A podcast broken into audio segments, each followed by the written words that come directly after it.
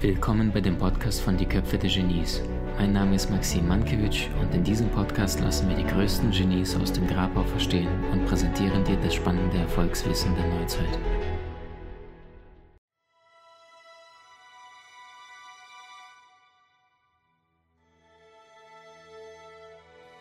Wie gelingt es dir, in deinem nächsten Konflikt oder Streitgespräch, egal ob mit deinem Partner, in einem Kollegen oder einem anderen Menschen, wo du merkst, dass du gerade Energie total am Lassen bist, ähm, wieder aufzuleben und, und, und ein glücklicheres, besseres Leben zu führen. Punkt Nummer eins ist, welche Schuhgröße hast du? Der eine wird jetzt schreiben 37, der andere 41, der nächste 46 und 45. Ähm, wenn ich jetzt nach dem Aussehen fragen würde, wie siehst du aktuell aus? Viele äh, blond, brünett, ein paar rothaarige wären dabei, einige sagen, Maxim, so kahl wie mein Handgelenk, komplett Glatze. Ja, ähm, so, das heißt, so wie wir optisch voneinander uns unterscheiden, so unterscheiden wir uns natürlich auch vom Inneren heraus. Oder in Worten von Albert Einstein, jeder ist ein Genie, aber wenn du einen Fisch danach bemisst, ob er einen Baum hinaufklettern kann, so lebt der Fisch sein Leben lang im Glaube, im Glauben, er wäre dumm. Und das heißt, die Schule, was wir aktuell in der Schule erleben, das ist pure Gleichschaltung. Das heißt, in der Schule lernen wir alle Mathe, allerdings nicht, wie du mit Geld umgehst. Du lernst ähm, Sport und ähm, äh, Biologie, allerdings nicht, wie du diesen Körper äh, voller Vitamine und, und äh, Lebensmittel gesund erhältst. Du lernst Deutsch, Englisch, Spanisch, Französisch, allerdings nicht, wie du mit anderen Menschen wertschätzend kommunizierst, was Charisma ausmacht, wie die Körpersprache von anderen Menschen liest und wie du es schaffst, wirklich ein geschickterer, besserer Kommunikator zu sein und äh, Sympathien zu gewinnen. So, und aufgrund dessen, weil wir schon bereits in der Schule diese Gleichschaltung erleben, obwohl jeder von uns grundsätzlich unterschiedliche Talente, Gabe, Fähigkeiten hat, also der Howard Gardner, das ist ein Harvard-Professor, hat festgestellt, dass es mindestens sieben, sagte er früher, sieben Intelligenzformen gibt. Darunter äh, die bewegliche Intelligenzform, also für Sport, dann die räumlich-kreative, das sind Menschen, die sehr gut malen können, dann musikalische, dann gibt es die logisch-mathematische, ähm, interpersonelle, dann intrapersonelle, also zwischen Menschen, aber auch die eigene Stärke, sich selbst immer wieder zu motivieren. Dann gibt es auch eine, mittlerweile hat er aus sieben Intelligenzformen neun gemacht. Auch eine spirituelle Intelligenzform ist da dazugekommen. Also eine, die, die alles Ego übertrifft und das ist ihm später erst dazu. In, in, in, früher hat er nur sieben Intelligenzformen, dann sind daraus später, mit Jahre später, zwei dazugekommen und eine davon ist diese spirituellere, also das heißt das Bewusstsein, dass alles miteinander verbunden ist weil die Menschen jetzt immer mehr aus dem Ego rauskommen. So. Und das heißt, wenn wir davon ausgehen, dass wir nicht nur optisch uns alle voneinander unterscheiden, sondern von inneren Werten erst recht, dann ist es doch eigentlich absurd, sich überhaupt zu streiten, sondern jedes Mal, nicht jedes Mal, wenn Menschen sich missverstehen, ist die Ausnahme, sondern aufgrund dessen, weil wir so grundunterschiedlich sind. Der eine hat irgendwie in Afrika verbracht und der dritte in Japan und der vierte kommt irgendwie aus Neuseeland und der fünfte und äh, sechste kommen irgendwie aus New York und der andere aus Island. Also das heißt, jeder hat auf seiner Insel wortwörtlich gehockt, ja, großdimensional jetzt gedacht, und hat dort die Erfahrung gemacht, die dort auf dieser Insel gemacht wird. Und dann schmeißen die Menschen sich alle, begegnen sich und, und plötzlich zerfleischen die sich wegen Konflikten. Also was weiß ich, zum Beispiel in China gilt es als höflich, wenn du dort rülpst und auch ab und zu pupsen die beim Tisch ein, ein, ein, ein ne? Zeichen an den Koch. Vielen Dank, es hat richtig gut geschmeckt. Dankeschön, richtig gut. So, wir denken, was für ein Asi. Wenn du mit einem Menschen sprichst und der dich nicht anschaut, ständig mit dem Blick äh, ausweicht, dann würden wir in der westlichen Denk Welt denken, okay, der interessiert sich nicht für mich oder ist der unhöflich. In Japan wäre genau das Gegenteil der Fall. Du redest mit einem Menschen, der guckt dich an, ist der überheblich, ist der arrogant, wieso dringt er mit seinen Augen in meine Intimzone und starrt mich permanent an. Das heißt, es gibt genauso viele Wahrheiten, wie es Menschen auf diesem Erdball gibt. Und in dem Fall 7,7 Milliarden Wahrheiten. Wenn du und ich einen Baum anschauen, dann sehen wir zwei unterschiedliche Bäume, weil wir beide den gleichen Baum sehen, allerdings beide haben eine unterschiedliche Wahrnehmung. Du hast vielleicht an dem Baum deinen ersten Kuss gehabt und ich habe vielleicht gesehen, dass an dem Baum äh, die Polizei einen Mann festgebunden hat, weil er irgendwie eine Kriminaltat begangen hat. Das ist alles ist immer subjektiv. Und das heißt, das nächste Mal, wenn du in Konflikt mit einem Menschen gerätst, dann achte darauf, dass wenn Menschen miteinander streiten, also mal angenommen hier ist ein Mensch und hier ist ein anderer. Und der ist jetzt total in seinem Herzchen total gekränkt und fühlt sich echt unwohl. Jetzt sagt er sich, das verzeih ich dir nicht und schießt jetzt einen Pfeil ab und sagst, du nervst mich, du bist so bescheuert, äh, wieso bist du so dumm oder was weiß ich, wieso bist du so fies zu mir? Jetzt ist der hier, Pulsgröße 90, 95, total gekränkt, schießt sofort sein Ding zurück und sagt, was hast du denn für ein scheiß Problem, nerv mich nicht und äh, es ist alles deins, guck dir dein Thema an. Das heißt, das ist das, was die Masse da draußen tut. Die schießt das Ding sofort zurück und der Trick ist,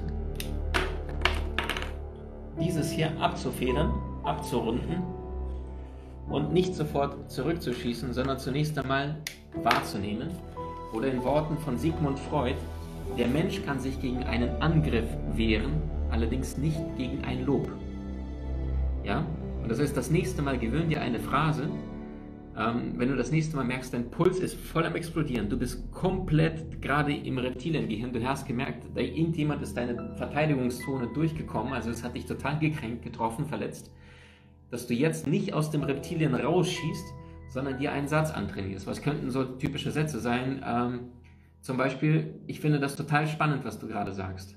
Du kannst ruhig wütend sein, aber die Worte, die du benutzt, sind jetzt nicht äh, diese Killerwörter oder Killerphrasen, die sofort den anderen noch höher schießen und dann eskaliert es, ja, irgendeine Beleidigung oder irgendwie äh, sonst was, sondern ich finde das total spannend, was du das gerade sagst. Oder, ja, wie finde ich das denn, was du gerade sagst? Ähm, oder, mh, interessant, ich werde mal darüber nachdenken. Das kannst du auch mit einem deutlichen aggressiven Ton sagen, allerdings du schießt nicht sofort gegen. Und wisst ihr, was ist denn mehr Größe? Zurückzuschießen oder in deiner Stärke heraus zu sein, egal was der andere tut. Was ist denn emotionale Freiheit? Das ist die bewusste Entscheidung, dass egal was andere Menschen dir gerade sagen oder tun, dass du bewusst dafür entscheidest, wie du mit dieser Situation jetzt umgehst. Und das heißt, emotionale Freiheit ist in deiner Kraft zu sein, in deiner Mitte zu sein, unabhängig von dem Applaus des Gegenübers, unabhängig von dem Applaus der Menge. Ich sage immer, Persönlichkeit ist die Unabhängigkeit von dem Applaus der Masse oder der Menge. So, ähm, nächster Punkt. Jedes Mal, wenn du dich über irgendjemand aufregst, weißt du was ich, du fährst in den Stau und denkst, ah, oh, Stau, hups nochmal. In dem Moment mindestens zwei, eher drei Stresstropfen sofort in dein System. Mal angenommen, du bist äh, fünfmal die Woche arbeiten und hast davon fast immer Stau. Morgens fährst du raus, abends fährst du wieder rein. Dann sind das schon mal zehnmal Stau. Das heißt, jedes Mal Stress im Stau, zwei, drei Stresstropfen. Jetzt fährst du den Stau 5 mal 2, 10 mal die Woche, das sind schon mal 30 Tropfen. Dann machst du das Ganze nicht nur eine Woche im Monat, sondern vier Wochen im Monat. Und dann summiert sich das Ganze aufs ganze Jahr und dann sind manche Menschen drei, vier Jahre lang, es muss gar nicht der Stau im beruflichen sein, sondern irgendeine andere Auseinandersetzung mit deinem Partner oder einem Menschen, der dir wichtig ist. Und, und plötzlich zerfleischen wir uns und ständig voller Stresshormone, voller Drama und wie ich schon sagte, jedes Mal, wenn der Puls größer als 95 ist, ist rationales diplomatisches Denken nicht möglich. Du willst nur noch zerstören, du willst nur noch verletzen, du willst nur noch vernichten. Und das heißt, sei dir dessen bewusst, dass je nachdem, wie oft du die bestimmte Muster dir angeeignet hast, dass dein Reptiliengehirn immer wieder rüberschießt, umso schwieriger wird es, diesem Muster zu entkommen. Was kannst du also jetzt Praktisches tun? Ziemlich einfache Empfehlung. Besorg dir mal ein es gibt ja diese Armbänder, zum Beispiel manchmal bei Seminaren, manchmal kriegst du sie auf Konzerten, die du dann so äh, ziehen kannst und dann loslassen. Das ist jedes Mal, wenn du merkst, du bist nicht in deiner Mitte, dann ziehst du an diesem Bändchen und dann erinnerst du dich dran, okay, ich bin wieder gerade am Meckern. Du könntest einen Stein, ja, dein, dein Liebes- oder Dankbarkeitsstein in deine Hosentasche packen und jedes Mal, wenn du merkst, du bist wieder, fährst aus der Pampe, greifst nach dem Stein, damit du merkst, okay, Ruhe, Stein, Kraft, Erdung. Ähm, du könntest auch, wie äh, wenn du eincheckst in, ins Flugzeug reingehst, sehr, sehr häufig, nachdem du dich hingesetzt hast, siehst du Stewardess laufen, dann hat sie so einen Klicker in der Hand. Das heißt, nimmst dir mal vor, dir dessen bewusst zu werden. Eine Verhaltensänderung erfolgt erst dann, wenn du dir dessen bewusst bist, dass du in deinem permanenten Leid und, und, und Klagen am Erschaffen bist. Das heißt, besorg dir so einen Klicker, kannst du bei Amazon bestellen, äh, sowas wie äh, Zähler, ja, ich weiß gar nicht, was das kostet, aber wahrscheinlich so ein Ding um die 20 Euro und nimmst dir vor, jedes Mal, wenn du dich beklagst, wieder drei Stresstropfen in dein System, ne, Stress sofort im Blut. Äh, und wenn wir sagen, unsere aktuellen Aktionen definieren unsere zukünftigen Ziele, dann heißt es ja, bist du, weil die Sprache des Universums sind Gefühle, bist du gerade in einer negativen Stimmung, bist du verstimmt, wie eine Geige, die verstimmt ist, die du nicht mehr spielen kannst. Das heißt, genauso ist der Mensch verstimmt, dann ist es schwierig, irgendwas zu manifestieren, es ist schwierig, irgendetwas nach außen zu bringen, was wertvoll ist, was produktiv ist, was für dich von Wert ist und was Menschen berühren wird. Und das heißt, einfach im Laufe des Tages immer wieder zählen oder so ein Bändchen aufziehen und jedes Mal ein Handgelenk.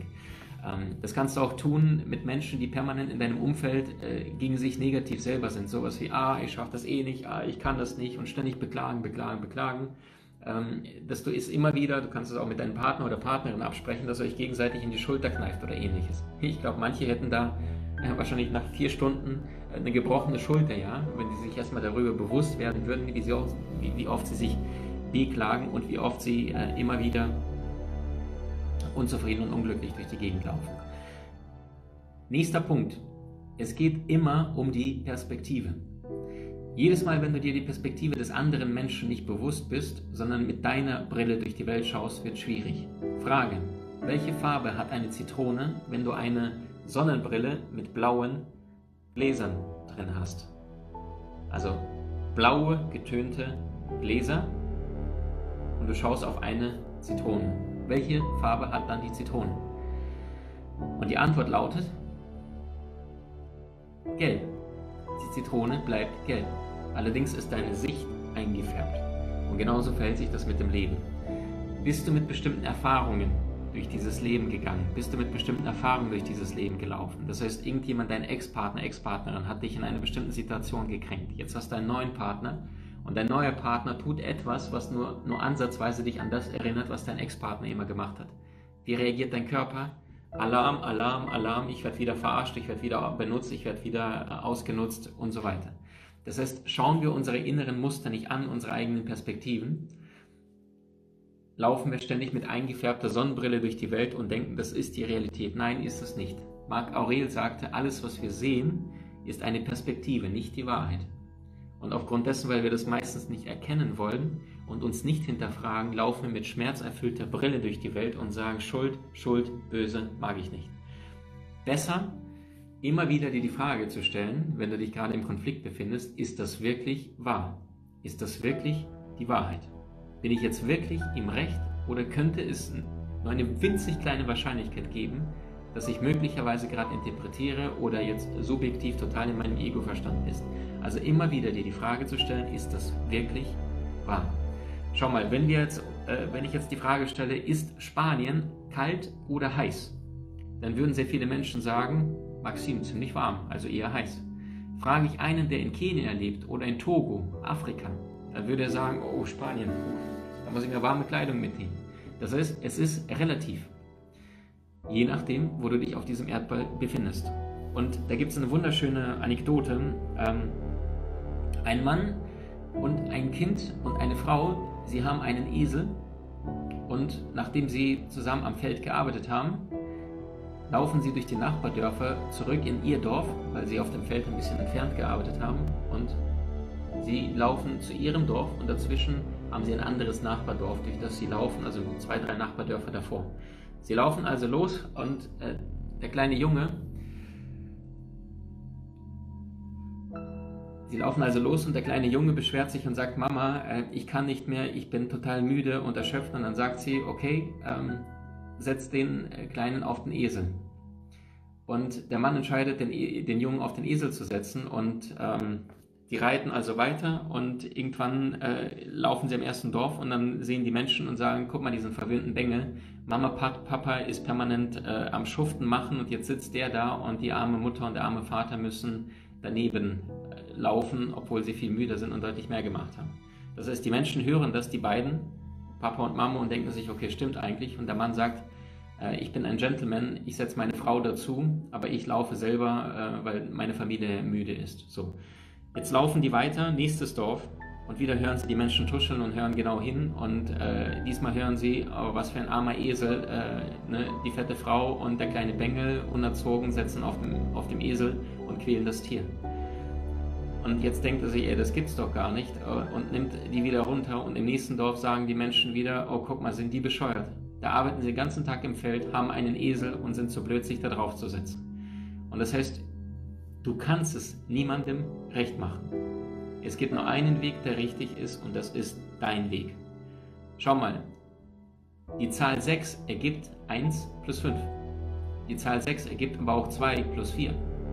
Die Zahl 6 ergibt aber auch 3 mal 2 oder 18 durch 3. Und das wiederum bedeutet, es gibt so viele Wahrheiten, wie es Menschen gibt. Es gibt so viele Wahrheiten, wie es die Perspektiven gibt.